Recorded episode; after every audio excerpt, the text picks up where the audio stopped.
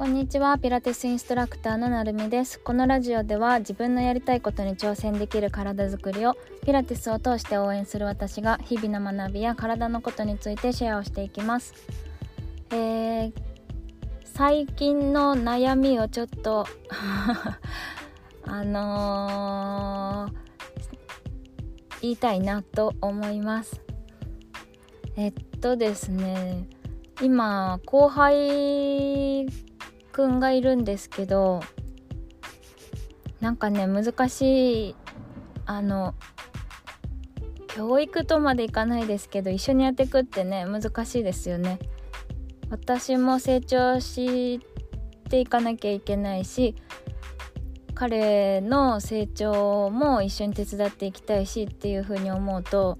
難しいなって思って頭ごなしに全部情報だけ伝えるだけじゃダメだなっていうのはすごい思ってるんですけどうーん。希望を言えば自分で気づいてほしいっていうのが一番なんですけどやっぱそれってね難しいですよね。普通に生きててもそんな伝えなかったらあの相手の気持ちなんて汲み取れないことの方が多いと思うので難しいですよね。いい方向に一緒に行くって。ね。でもただただ旅行とかと一緒で連れて行かれるままここいいからここ行ってここ行ってここ行ってって連れて行かれてるだけだときっとそんなにいい思い出にならないなーっていうふうに思うんですよ。一回ツアーで行ったあの海外旅行とかもあの何、ー、ですかねすごい楽しかったんですけどどうだった？って聞かれるとあのここが綺麗だったとかなんかすごい断片的なことしかあんまり残ってなくてあのただただバスに乗せられて連れられてみたいな感じとかってやっぱ違うなっていう風に思うのでなんとかしてなんか自分で気づいて自分で動いてっていうのがあった方が今後の成長とかにもつながるんじゃないかなって思ってできたらそういう風にやっていきたいって思ってるんですけどなかなかね難しいですよね。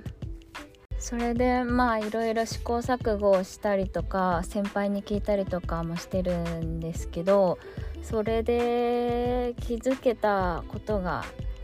ちょっとだけあってうーんやっぱりあのうまくいってなかったりとか時々イラッとしちゃうこととかもあるじゃないですか。でなんでやイラッとしちゃう時とあの懐広く接しれる時があるんだろうっていうのを考えてたらやっぱりイラッとしちゃう時ってなんか不測の事態というか自分が予想していなかったことあの想定外だったことが起きるとやっぱり自分にもストレスがかかるのでイラッとしちゃうんですよね。でなんか自分の経験したことというかまあこういう感じなんだろうなとかこういう答え返ってくるんだろうなみたいなあの想定内の問題であればそんなにイラッとせずこちらも対処できるので上手になんか余裕を持って接することができるですね私の場合だと。なので不測の事態というか予想外の行動をどれだけあの予想内にとどめれるようにするかっていうのが今の私の課題でそのためにはやっぱ自分がいろんなことを自ら経験しなきゃいけないしうんやそうですね。あとぐさっと言われたのはやっぱりあのー、新人さんとかあのー、後輩とか部下とかそういう子たちっていうのは自分の10分の1の力ぐらいで見とくのがちょうどいいよっていう風に言われて確かに自分の基準の10分の1だったらこんくらいだなっていうのが分かるとああ私もまだまだ私のレベルが上がればその子のレベルの10分の1ももっと大きくなるなっていう風に思えてちょっとイラってするのが減ったのであこの考え方いいなって思って今頑張って取り入れようと修行をしています。